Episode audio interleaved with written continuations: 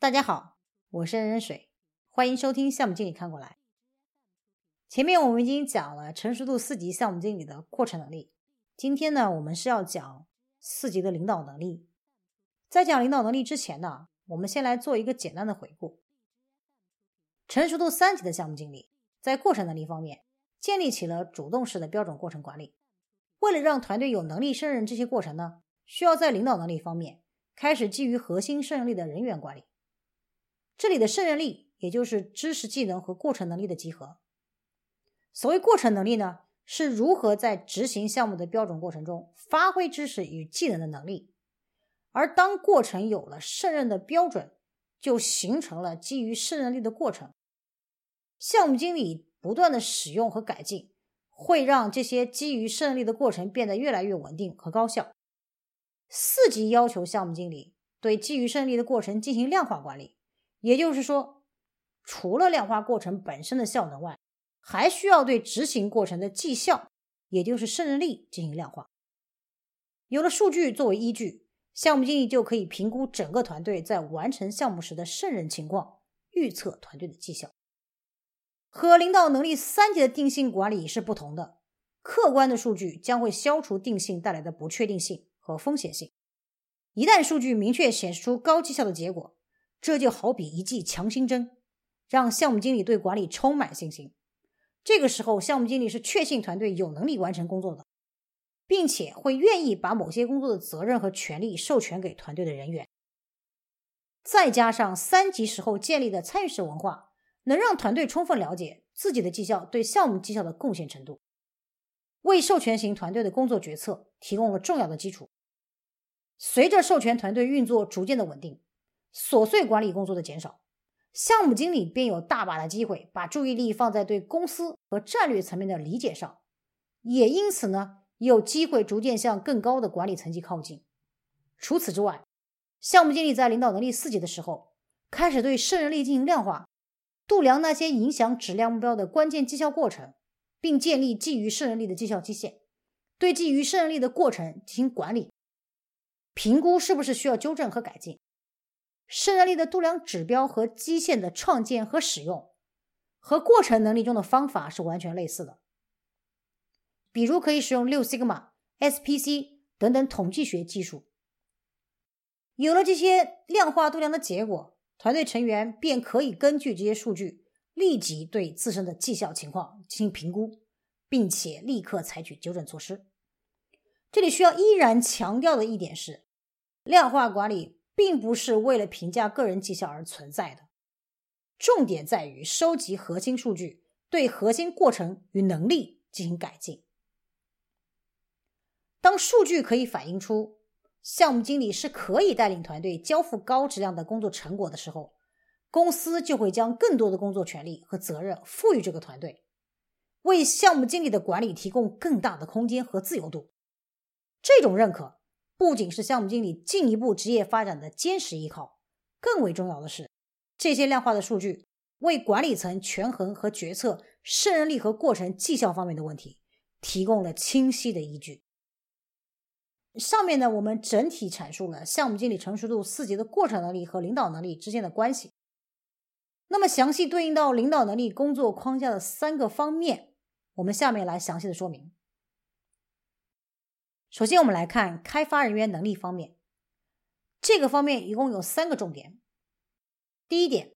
采集并保留那些在执行基于胜利的过程中产生的信息和工作成果。第二点，建立沟通渠道来支持基于胜利的信息和成果在团队中的共享。第三点，团队和成员要在执行项目活动的时候使用基于胜利的资产。在推广基于胜利资产的时候，可以通过导师祈祷。或者是教练辅导的方式，鼓励并且支持人员开发和使用基于胜任力的资产。这里我们来简单的说明一下，其实从一级开始的时候，项目经理就需要为团队成员获得指导和培训提供条件。随着需求的不断的深化，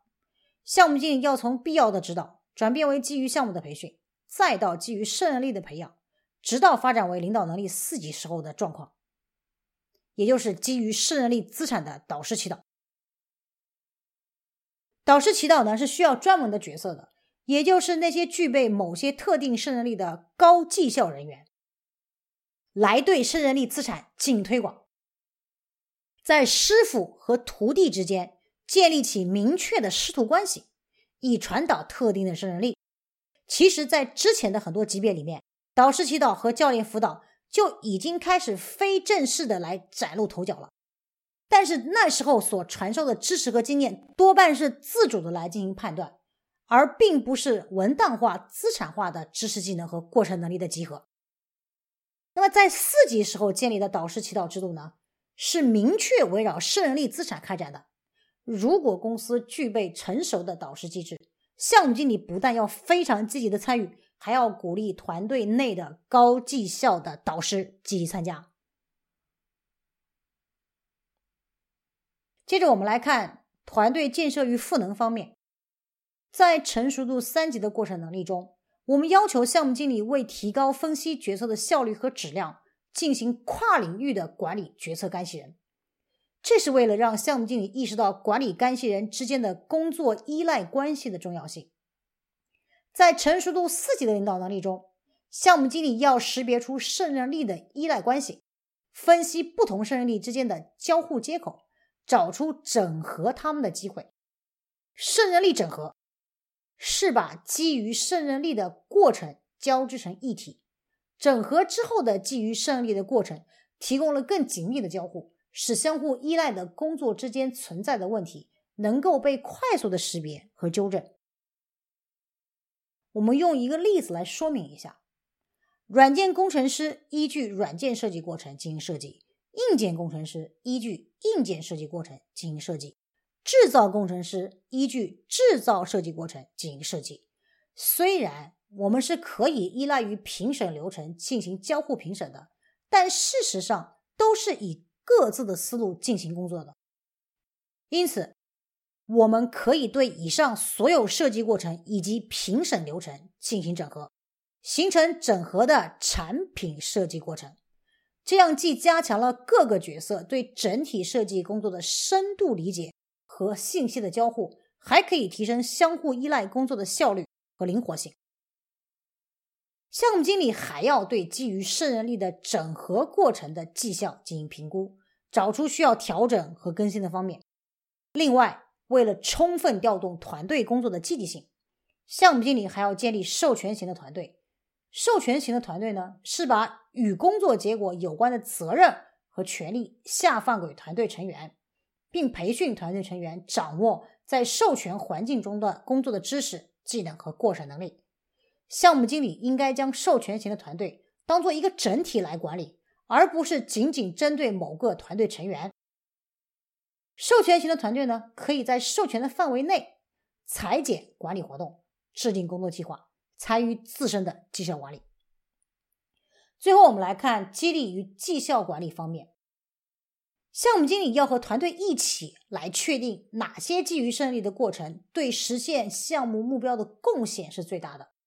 并为这些过程的绩效设定可度量的目标。团队成员呢，可以运用由历史绩效数据所形成的过程绩效基线，对已经承接的工作进行估算和规划，并且在整个工作的过程中记录量化的绩效数据。当人员或团队的绩效和目标之间存在偏差的时候，是需要采取纠正措施的。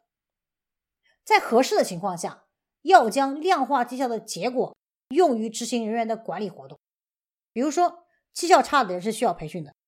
绩效好的人是需要更高的职业发展的，等等。我们来总结一下，项目经理领导能力的四级，从经理到总监，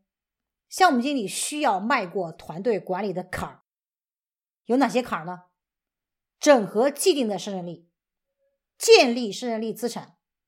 由导师推广胜任力资产。逐步建立授权型团队，量化管理团队基于胜任力的过程绩效。迈过这些坎儿，项目经理就有机会从经理迈向总监。我是任水，感谢收听项目经理看过来。